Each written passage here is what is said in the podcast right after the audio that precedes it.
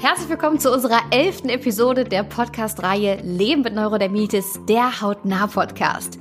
Ja, dass die Arztsuche für Menschen mit Neurodermitis oft mit einigen Hürden verbunden ist, davon können sicher viele Betroffene ein Lied singen. Und wenn der Termin beim Dermatologen bzw. der Dermatologin dann vor der Tür steht, dann gibt es natürlich noch einiges zu beachten.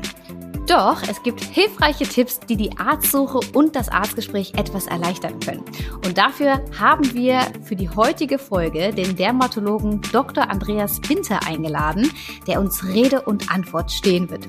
Ja, und mein Co-Moderator Dr. Max Tischler, den kennt ihr auch bereits. Und wir sprechen heute darüber, wie Betroffene einen passenden Dermatologen bzw. eine passende Dermatologin finden können und was es bei der Vorbereitung auf das Arztgespräch und dem Termin selbst zu beachten gibt. Lieber Andreas, lieber Max, schön, dass ihr heute dabei seid. Ich freue mich auf unsere gemeinsame Folge. Ja, hallo Alissa, schön, dass wir wieder hier gemeinsam sind. Und äh, ja, lieber Andi, schön, dass du auch mit dabei bist. Ja, vielen Dank an euch beide, dass ihr mich eingeladen habt. Ich freue mich sehr, dabei zu sein und auch ein hoffentlich hilfreiche Tipps zu geben. Vielleicht stelle ich mich ganz kurz mal vor. Mein Name ist Andreas Pinter, ich bin Dermatologe, also wie du, Max, auch. Ich glaube, uns und beide unterscheidet jedoch, ich bin in der Klinik, du bist jetzt in der Praxis, aber wir beide kümmern uns, glaube ich, intensiv um Patienten mit entzündlichen Hauterkrankungen und da spielt die Neurodermitis natürlich eine wesentliche Rolle. Ja, vielen Dank. Das ist auch das Tolle heute an dieser Folge, dass wir nicht nur die Praxisperspektive haben, sondern natürlich jetzt auch noch aus der Klinik die Perspektive. Deswegen freuen wir uns sehr, Andreas, dass du heute mit dabei bist. Und wenn unsere Zuhörerinnen und Zuhörer schon unsere vorherigen Podcast-Folgen gehört haben, dann kennen sie bereits unsere neue Rubrik, die wir eingeführt haben. Denn ich stelle in jeder Folge drei schnelle Fragen an unseren Gast. Und ich würde sagen, wir starten direkt, Andreas, oder? Ja, sehr gerne, auf jeden Fall. Wunderbar.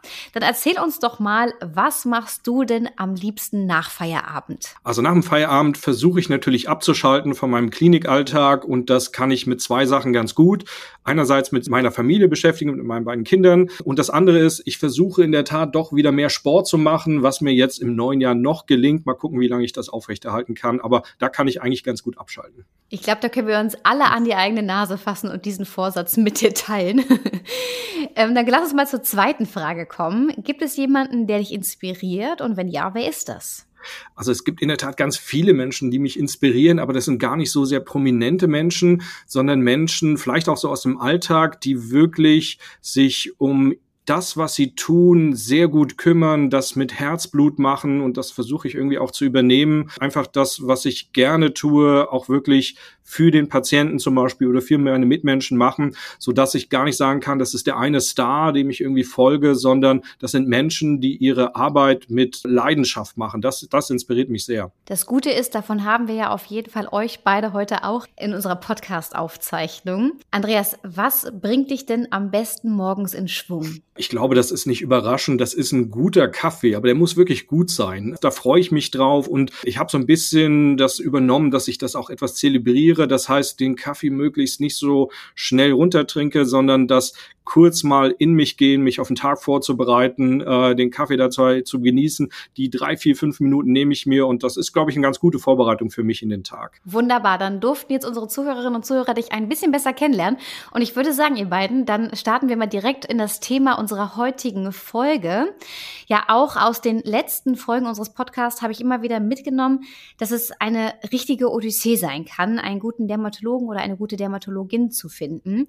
Max, was kann ich denn tun, wenn ich unzufrieden mit meinem Dermatologen oder meiner Dermatologin bin? Ja, ich glaube, erstmal ist es wichtig, dass man herausfindet, dass man unzufrieden ist und dass man dann vielleicht eben auch sagt, okay, ich spiele mit dem Gedanken, meinen Dermatologen oder meine Dermatologin zu wechseln. Und ich glaube, man sollte, ich sag mal, die Flinte nicht gleich ins Korn werfen, sondern auch mit dem betreffenden Kollegen oder der betreffenden Kollegin auch erstmal sprechen, was vielleicht nicht so passt, wo vielleicht das Problem ist. Ist es äh, die Möglichkeit der Zeit oder äh, sind es vielleicht irgendwo Ratschläge, die man vom Umfeld bekommen hat, wo man denkt, wieso hat mir das der Dermatologe oder die Dermatologin noch nie gesagt? Das ist ja was, was man auch besprechen kann, wo man auch einfach über Probleme mal sprechen kann in der Beziehung miteinander. Und ansonsten muss ich sagen, habe ich gerade gedacht, so Mensch, was ist denn eigentlich ein guter Dermatologe und eine gute Dermatologin? Da muss ich sagen, ich glaube, es gibt ganz, ganz viele gute Ärztinnen und Ärzte, aber man braucht ja auch für unterschiedliche Patientinnen und Patienten unterschiedliche Ärztinnen und Ärzte, weil es gibt ja für jeden jemand, wo man sagt, damit komme ich vielleicht besser klar, da habe ich mehr Sympathie für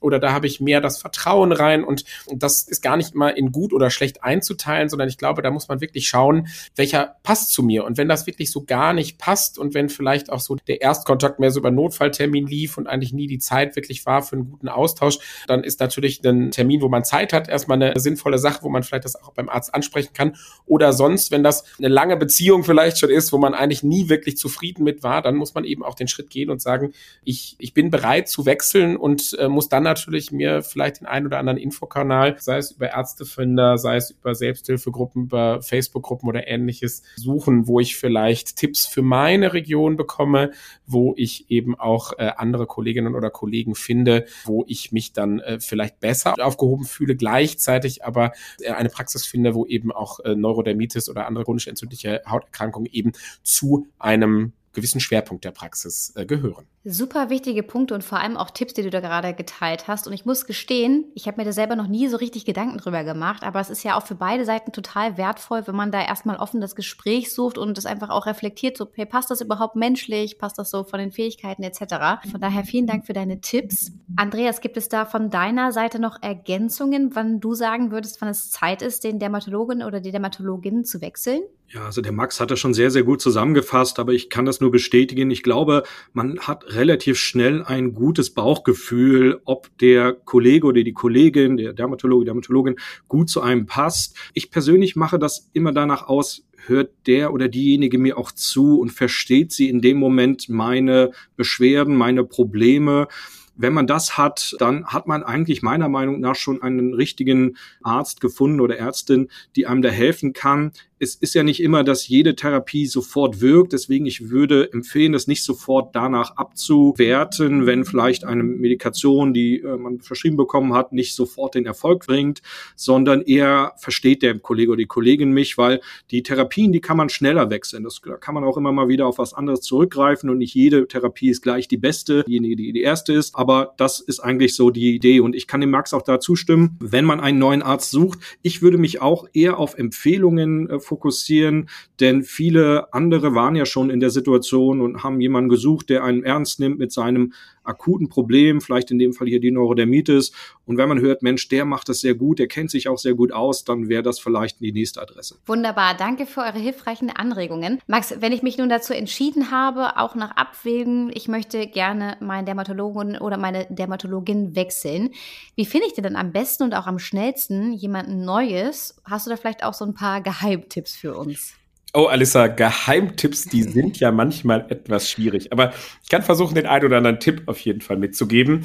Ich habe ja eben schon so ein bisschen angesprochen, man braucht ja dann doch, wenn es um eine, eine schwerwiegende Erkrankung geht, äh, jemand, der sich damit auskennt, also eine gewisse Schwerpunktpraxis. Da sind wir natürlich heutzutage im digitalen Zeitalter unterwegs, wo man über Homepages ja eigentlich sehr, sehr gut recherchieren kann, ob hier ein gewisser Schwerpunkt vorliegt. Vielleicht aber auch über das Thema der Bewertungen, wobei ich da auch ganz, äh, ja, doll appellieren muss, da muss man natürlich auch mit ganz klarem Verstand an solche Bewertungen rangehen. Patienten bewerten ja häufig dann auch eine Praxis, weil sie nicht schnell einen Termin bekommen, ohne jetzt wirklich im Arztzimmer gewesen zu sein. Das muss man vielleicht dann an der einen oder anderen Stelle ein bisschen ausblenden. Aber gerade wenn da viel Text geschrieben ist, dann hilft das ja häufig, einem auch so eine Praxis einzuschätzen. Ansonsten, wie Andi auch schon gesagt hat, Empfehlungen eben aus dem Freundeskreis, aber eben auch so aus sowas wie Selbsthilfegruppen oder ja, einfach Informationsaustauschgruppen, Familiengruppen. Vielleicht kennt man eben auch aus dem persönlichen Umfeld jemanden, der bei einem anderen Dermatologen oder bei einer anderen Dermatologin ist, wo man da vielleicht mal hören kann, meinst du, das würde zu mir passen oder zu uns, wenn es um die Kinder geht? Das sind natürlich Möglichkeiten, wie man überhaupt mal erstmal eine, eine, Idee bekommen kann. Und eigentlich ist es ja heutzutage recht einfach, eben Dermatologen ausfindig zu machen über das Internet. Und hier haben wir ja auch dann auf der Seite Leben mit Neurodermitis einen Ärztefinder, wo man eben auch, äh, ich sag mal, etwas spezialisiertere Kolleginnen und Kollegen zum Thema der Neurodermitis finden kann. Ja, ein schneller Termin, du hast das Thema schnell angesprochen, das funktioniert natürlich über so Notfallsprechstunden. Da muss man aber auch ganz klar wissen, Notfallsprechstunden sind keine ausgiebigen Sprechstunden, um eine Neurodermitis jetzt in voller Gänze erstmal zu thematisieren, sondern geht es wirklich um das kurze Akutproblem. Wenn ich aber im Hinterkopf habe, dass ich meinen Dermatologen oder meine Dermatologin langfristig wechseln möchte, dann ist das ja vielleicht eine Erstvorstellung, wo man dann sagt, und jetzt vereinbaren wir mit ein bisschen Zeitabstand einen ausführlicheren Termin. Das kann ja ein Termin in einer Spezialsprechstunde sein, die manche Praxen anbieten. Das kann aber auch die Möglichkeit sein, über den Hausarzt einen sogenannten Hausarztvermittlungsfall eben in Anspruch zu nehmen, wo der Hausarzt einen Termin beim Dermatologen vermittelt. Auch das bieten manche Praxen an und können sich dann hier natürlich, weil klar ist, das ist ein vom Hausarzt, also von auch einem Facharzt zugewiesener Patient, äh, sich etwas mehr Zeit nehmen. All das sind Möglichkeiten, wie man diesen Kontakt quasi auch langfristig aufbauen kann. Für so einen ersten Test eignet sich aber dann häufig ein und damit auch etwas schnellerer ähm, Notfalltermin, der vielleicht auch das akute Problem, das akute Ekzem, die akute Entzündung der Haut vielleicht dann auch mit einer schnellen Therapie ja bessert und dann muss man sich eben schauen, passt das zueinander und dann kann man einem auch über langfristigere und ausführlichere Termine nachdenken, wo dann auch die Zeit für ist. Wunderbar. Ich finde, da waren doch einige Geheimtipps mit dabei. Vielen Dank dafür. Und wie du ja auch gerade schon gesagt hast, es gibt ja auch den Ärztefinder auf unserer Webseite. Wir verlinken euch das auch nochmal in der Show Note. Da findet ihr dann den Link direkt, dass ihr da auch hinklicken könnt.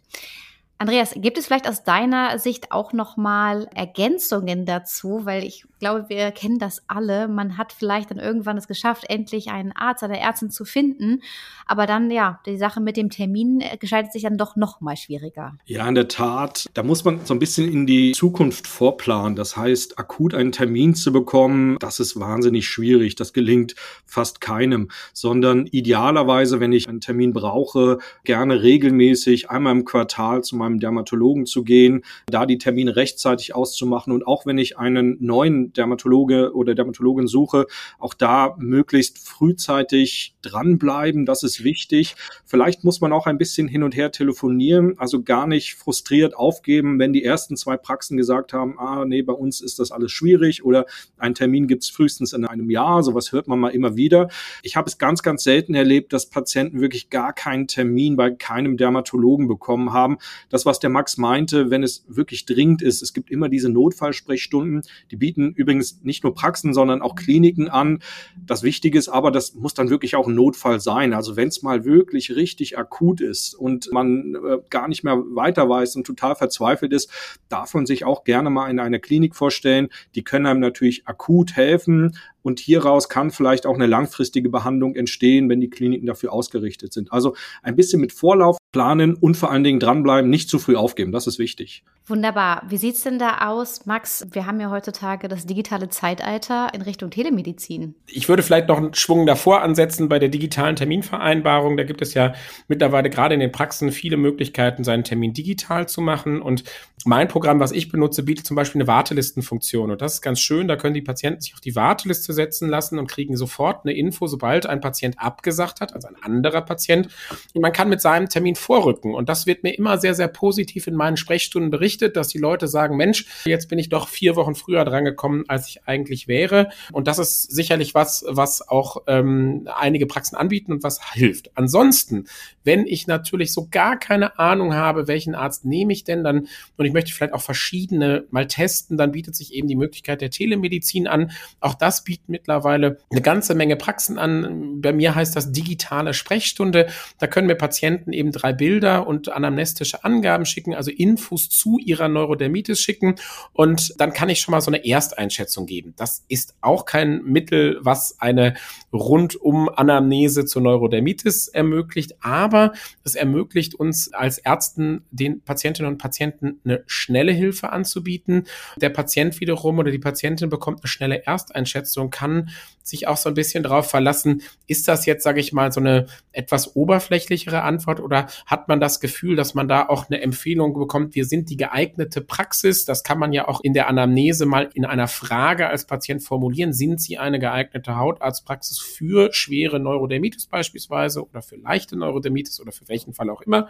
Und dann kriegt man halt eine schnelle Antwort und dann kann man sich natürlich auch ehrlich gesagt die, die Wartezeit auf einen Termin, der vielleicht in zwei, drei Monaten ist, sparen, wenn die Antwort dann sowieso ist, na ja, also ganz ehrlich, schwere Neurodermitis, die leiten wir doch eher weiter in die Klinik, die betreuen wir gar nicht selber oder da sind sie an einer anderen Stelle besser aufgehoben. Das ist dann auch ehrlich gesagt eine ehrliche Aussage, die ja auch erstmal Patientinnen und Patienten weiterhilft.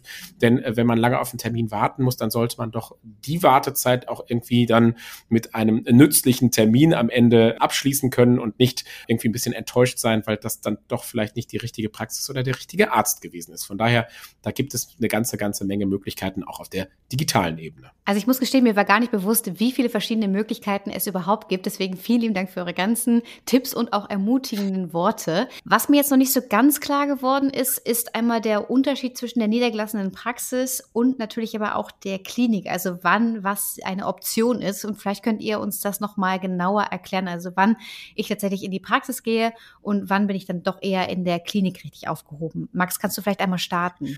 Ja, also ich glaube, ganz viel hängt natürlich auch mit den persönlichen Lebensumständen von Patientinnen und Patienten zusammen. Wie passt was? Wo ist auch was möglich? Also nicht überall ist ja direkt eine Klinik am Ort. Und wenn ich ein bis zwei Stunden fahren muss, dann ist das natürlich für eine dauerhafte Betreuung immer relativ aufwendig. Man muss auf der anderen Seite aber auch sagen, wenn man es so ein bisschen aus der ärztlichen Perspektive sieht, würde ich vielleicht mal denken, dass meine Sprechstundenzeit in der Praxis aufgrund auch der Vielzahl von Patienten mit ganz unterschiedlichen, auch häufig leichteren Erkrankungen manchmal begrenzter ist. Zumindest dann, wenn man keine Spezialsprechstunden anbietet, eben für Patientinnen und Patienten.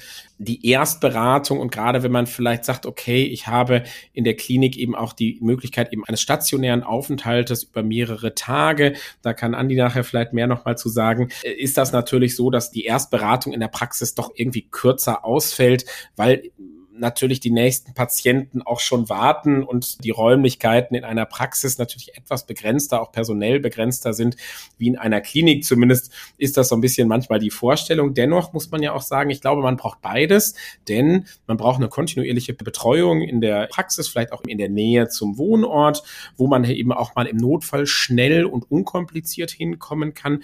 Gleichzeitig bin ich immer total froh, wenn schon mal ganz viel Aufklärung in der Klinik gelaufen ist, vielleicht vielleicht auch nochmal bei spezielleren Krankheitsbildern, wo es nicht so eine ganz klare Diagnose ist, dass man das eben im Zusammenspiel mit der Klinik macht. Und ich bin total zufrieden, dass wir in Dortmund ja eine Klinik in der Stadt, aber auch mehrere Kliniken um drumherum haben, wo ja ich im Bedarfsfall, wenn es einem Patienten wirklich schlecht geht und ich einfach mit den Möglichkeiten, die ich in der Praxis habe, die einfach etwas begrenzter sind, nicht weiterkomme, dass ich dann eben in die Klinik überweisen oder einweisen kann. Und das ist vielleicht ganz wichtig. Das ist zumindest aus meiner Klinikzeit noch so gewesen. Da war es immer sehr, sehr sinnvoll, wenn die Patientinnen und Patienten, die dann zu uns in die Klinik damals kamen, dass die entsprechende Einweisung oder Überweisungspapiere haben, dass eben die Ambulanz, dafür braucht man in der Regel die Überweisung oder dann eben die Einweisung für einen stationären Aufenthalt, dass da, da dann eben die entsprechenden Papiere da sind, die auch ausgefüllt sind, damit man eben weiß, was ist denn vielleicht schon gelaufen in der Klinik. Aber Andi, vielleicht kannst du da noch ein bisschen mehr zu verlieren, wie das aus deiner Sicht so ist, wie das in Frankfurt bei euch praktiziert wird und wie das da so läuft, was ihr braucht. Ja, sehr, sehr gerne. Und das ist jetzt nicht groß unterschiedlich, wie in Dortmund das handhabt. Also auch da, wir in der Klinik sind vielleicht so ein bisschen mehr für die schwereren Fälle oder moderat ausgeprägteren bis schwereren Fälle zuständig. Das heißt, vielleicht bei Patientinnen und Patienten, die nicht alleine mit einer lokalen Therapie, also mit Cremes oder Salben zurechtkommen, sondern wo ein bisschen was mehr gemacht werden muss. Und der große Vorteil in der Klinik meistens ist ja, dass wir etwas mehr Zeit uns nehmen können, da viele Kliniken auch Spezialsprechstunden für Neurodermitis anbieten Und da können wir gerne mal 10, 15, 20 Minuten allein für ein Gespräch aufwenden, was in der Praxis so eigentlich gar nicht möglich ist und das gar nicht bös gemeint, sondern das ist einfach nicht abbildbar. Ne? Also jemand, der doch eine komplexere Erkrankung hat, vielleicht auch mehr Begleiterkrankungen, die mit der Neurodermitis einhergehen. Sowas gibt es ja, gerade im Hinblick auf Allergien, auf andere systemische Erkrankungen, die damit einhergehen können, wo es nicht ganz klar ist, was ist denn da genau los. Das ist auch etwas, was wir sehr häufig bei uns in der Klinik sehen. Oder halt, wenn es wirklich darum geht, Systemtherapien, moderne Therapien einzuleiten. Wir können häufig in der, in der Klinik die Voruntersuchungen, wenn immer das notwendig ist, durchführen. Wir haben auch schnelleren Kontakt einfach zum Labor. Das ist meistens immer das Optimalere. Und viele niedergelassene Kollegen wünschen sich das auch, dass man eine Systemtherapie einleitet zum Beispiel. Das Ganze kann dann natürlich in der Klinik sein, die ein bisschen weiter weg ist. Aber das, was Max richtig sagt, wenn das dann mal gut läuft, so ist es bei uns in Frankfurt auch geregelt, dann nehmen häufig die Praxen Patienten wieder zurück und führen letztendlich die Therapie weiter fort. Das wäre so das ideale Setting. Ab und zu müssen wir auch mal Patienten stationär aufnehmen. Das ist heute nicht mehr ganz so häufig wie früher, einfach weil wir viel, viel mehr modernere Therapien zur Verfügung haben und das Ganze ambulant regeln können. Aber ab und zu ist es doch mal notwendig, gerade bei kleinen Kindern, bei Neugeborenen, bei älteren Menschen, dass wir dann doch stationär aufnehmen und dann halt hier unsere ärztliche Tätigkeit dann stationär fortführen. Meistens ist das kein langer stationärer Aufenthalt, aber das ist so ein bisschen der Unterschied zwischen der Versorgung in der Klinik und der Versorgung in der Praxis. Prima, danke schön. Das war sehr verständlich. Jetzt haben wir gerade darüber gesprochen. Manchmal kann es ja ein bisschen dauern, bis ich tatsächlich meinen Terminen auch äh, wahrnehmen kann.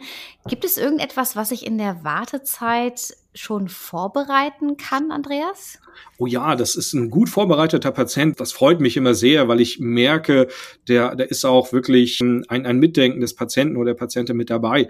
Das heißt, allein schon mal zum Beispiel aufzulisten, welche Medikamente nehme ich denn gerade ein? Muss ich irgendwas einnehmen? Meistens ist das relativ kurz, aber einfach, dass man klar darstellen kann, die und die Therapie nehme ich momentan ein. Sowohl für die Neurodermitis als auch vielleicht für andere Grunderkrankungen. Auch da, wenn man weiß, welche anderen Grunderkrankungen man hat, dass man das vielleicht, wenn man sich nicht erinnert, weil man vielleicht auch aufgeregt ist, dass man das irgendwie niederschreibt. Es gibt immer mal wieder Patienten, die kommen dann mit so einem kleinen Zettel oder andere fotografieren das auf ihrem äh, Smartphone ab und wissen, Mensch, das und das und das nehme ich, weil die Medikamentennamen sind ja auch so kompliziert heute.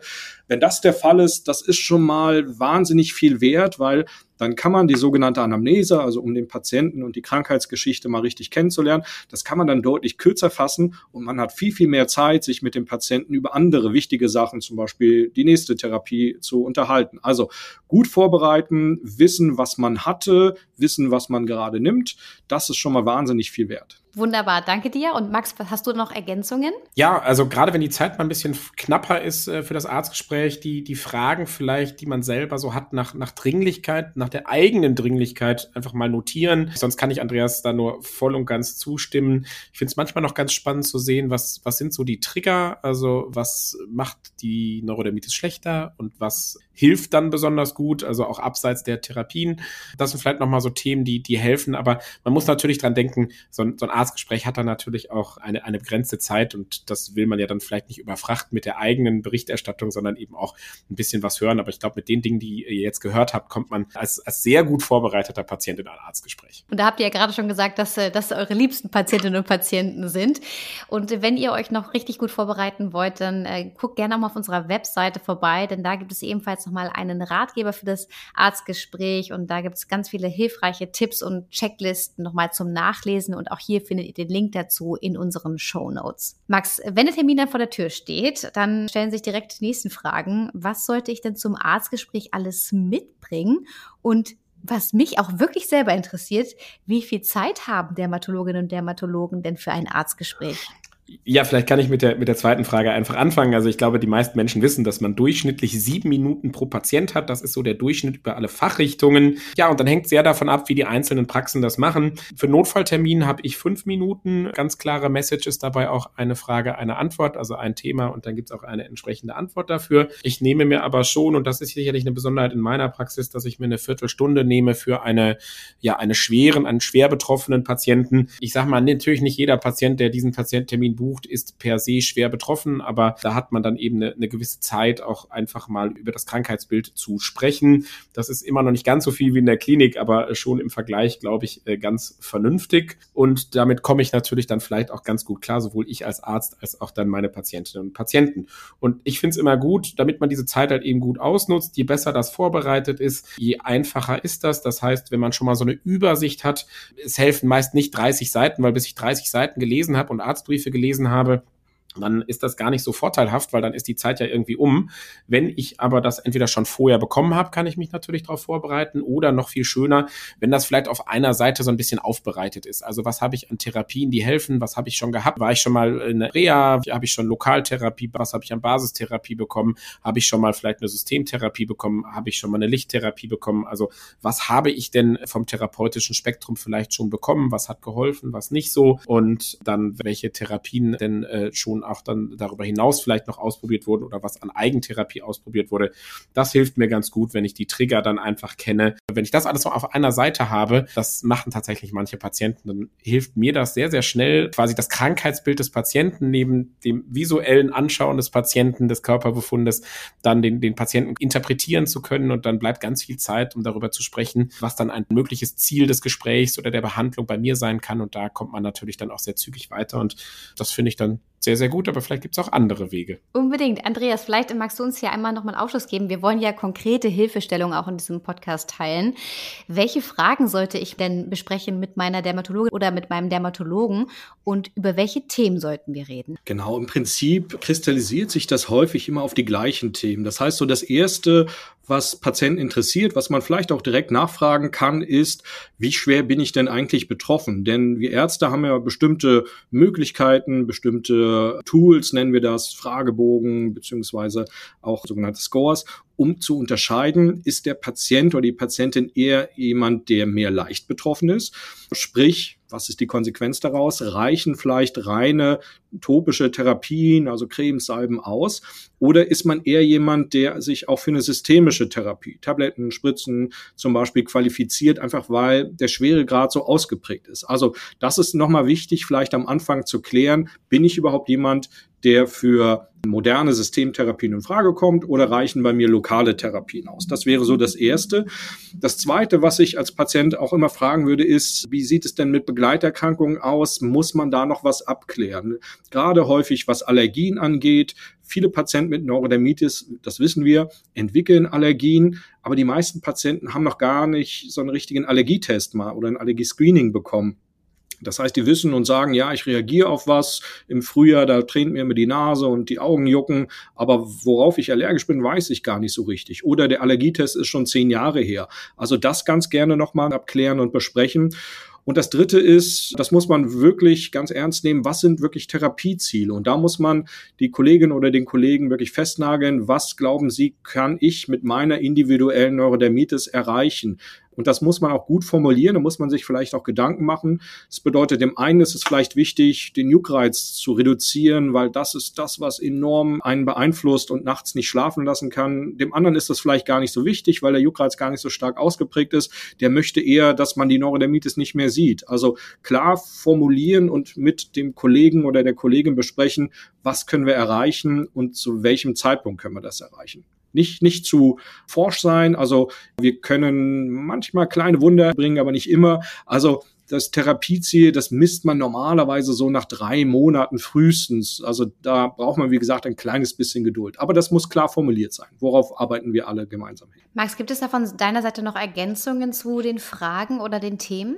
Ich finde so aus dem Alltag der Praxis immer eine Frage spannend, was mich Patienten gerne mal fragen und wo ich auch dann gerne eine Antwort drauf habe. Was tue ich denn, wenn es nicht klappt? Oder was, was kann ich denn machen, wenn ich zwar jetzt drei Monate gewartet habe, aber es wird gar nicht besser und ich weiß, dass viele Patienten ja nicht ganz die Geduld für die drei Monate haben. Und dann finde ich das immer gut, eine Option zu bieten, gerade in der Praxis, wenn jetzt ein akuter Schub, also ein wirklich akutes Ereignis, da will man ja vielleicht nicht drei Monate dann eben warten, bis es besser ist, sondern wenn es nach vier oder sechs Wochen nicht besser ist, was kann ich machen? Kann ich in der Praxis anrufen? Kann ich irgendwie mich sonst ähm, mit der Praxis in Kontakt bringen? Bringen oder macht man von vornherein einen Kontrolltermin, je nachdem, wie die eigene Praxis das dann auch macht. Das finde ich immer eine ganz wichtige Frage, die man immer noch mitnehmen muss und auch was mache ich, wo ist der Unterschied zwischen einer Akut- und einer Erhaltungstherapie, was das Therapeutische betrifft. Gerade eben im Kontext, wenn man vorher die, die Therapieziele, was kann man erreichen, eben auch besprochen hat, ähm, dann sind das so zwei Fragen, die mir noch im Kopf geblieben sind. Ganz lieben Dank euch beiden. Also wir halten einmal fest, die Vorbereitung ist wirklich wichtig für beide Seiten.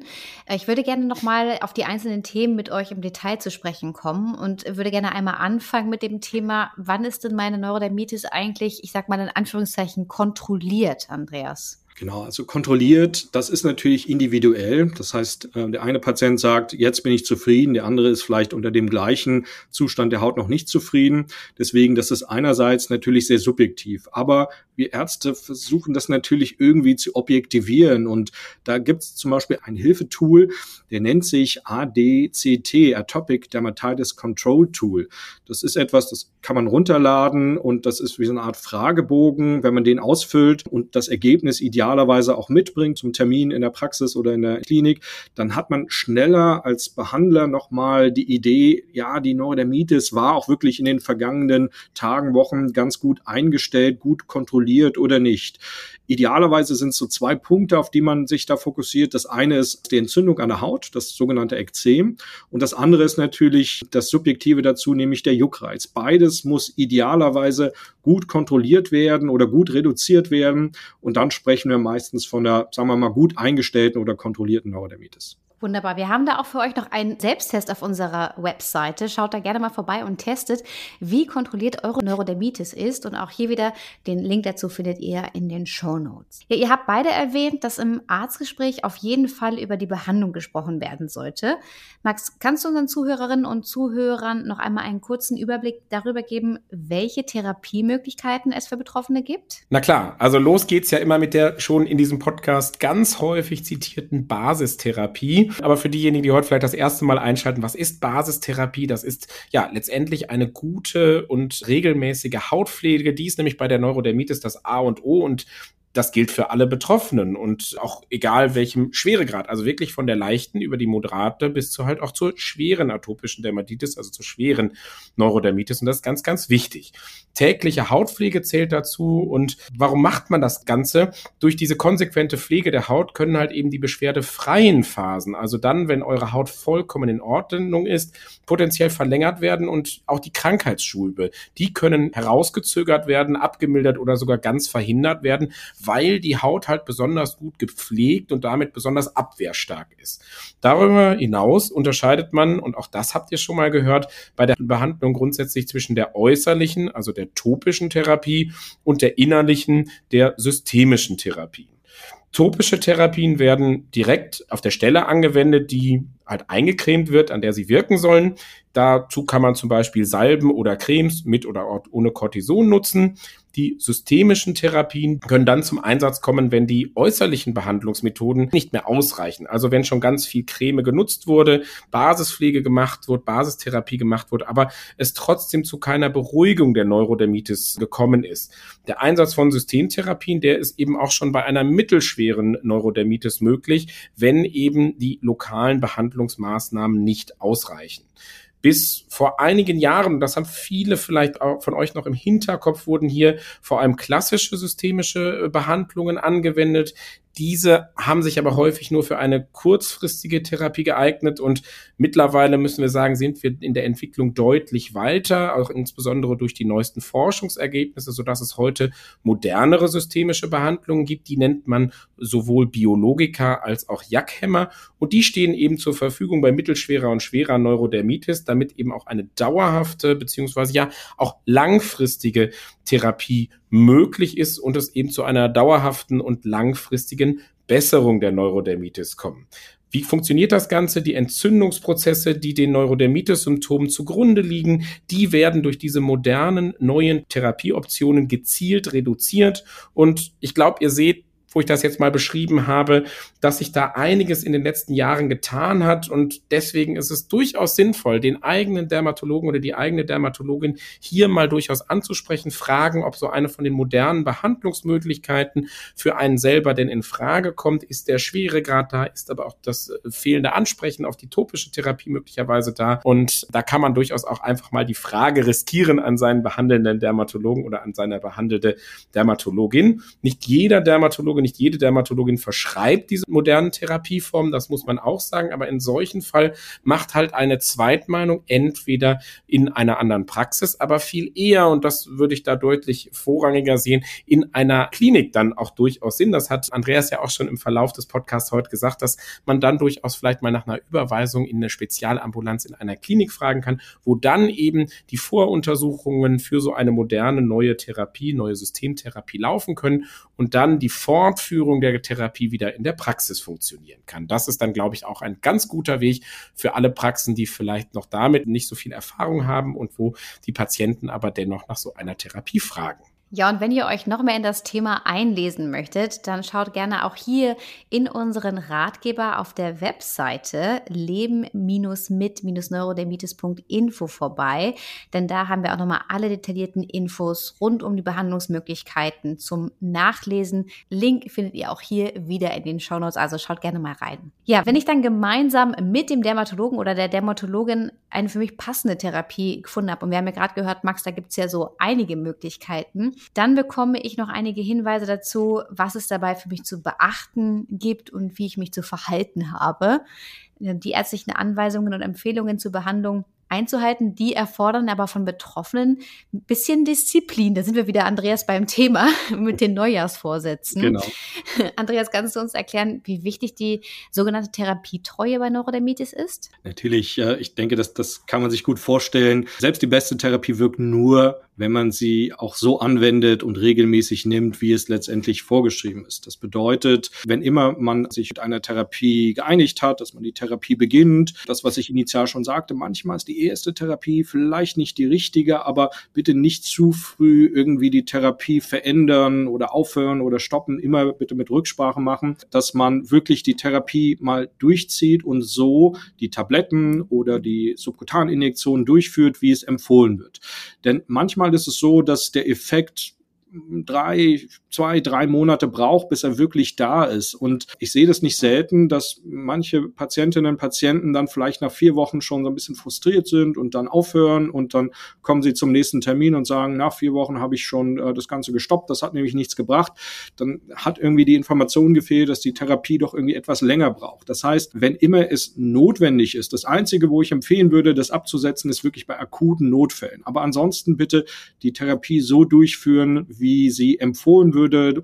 Wenn man nicht ganz sicher ist, kann man sicherlich in der Apotheke nochmal nachfragen, muss ich das jetzt alle zwei oder alle vier Wochen spritzen oder ist die Tablette einmal oder zweimal täglich? Das kriegt man relativ schnell raus. Auch das Internet kann einem da sicherlich helfen. Aber das bitte durchführen. Das gleiche gilt übrigens auch für die lokale Therapie, also die Cremes und Salben. Das ist übrigens etwas, Alissa, das wird ziemlich schnell verändert. Also manche Patienten sind, schaffen noch nicht mal die erste Woche, die Therapie so regelmäßig durchzuführen. Da braucht man so eine Art Ritual. Also ich empfehle zum Beispiel Beispiel den Patienten, suchen sich doch eine gute Zeit aus. Bei den einen ist es eher morgens, bei vielen ist es eher abends.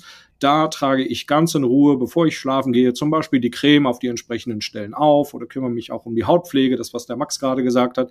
Und wenn da so eine gewisse Art von Ritual entstanden ist, dann ist die Therapietreue auch viel, viel besser und dann wirkt das Ganze auch. Also dementsprechend gar nicht anfangen, selber so ein bisschen die Therapie zu steuern, sondern immer unter Rücksprache mit den behandelnden Ärzten das Ganze durchführen gerne mal wirklich am Ball bleiben und versuchen, so eine Art Ritual draus zu machen, dann funktioniert es in der Tat am besten. Mhm. Also ich finde ja, dass unsere Folge eh schon mit wahnsinnig vielen Tipps und vor allem sehr hilfreichen Tipps gespickt ist.